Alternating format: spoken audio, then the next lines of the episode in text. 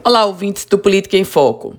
O ex-deputado federal Rogério Marinho, filiado ao PSDB, assume hoje o posto de ministro de Estado.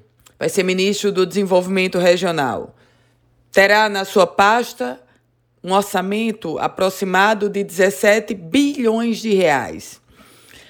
Uma pasta, um órgão que tem dois importantíssimos projetos: o Minha Casa Minha Vida e a transposição do São Francisco.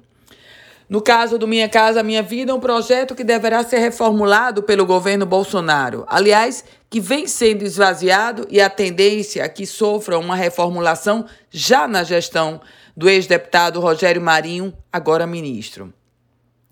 No caso do projeto de transposição do Rio São Francisco, começou, já chegou até a Paraíba mas o Rio Grande do Norte, no Rio Grande do Norte, a transposição do São Francisco ainda parece muito distante. Por enquanto, não passou de um sonho para, não passa de um sonho para o Potiguar. Não tenho dúvida que hoje a posse de Rogério Marinho será extremamente concorrida.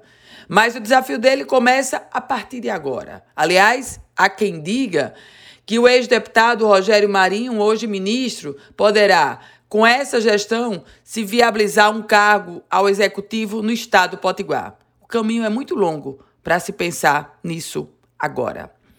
Eu volto com outras informações aqui no Política em Foco com Ana Ruth Dantas.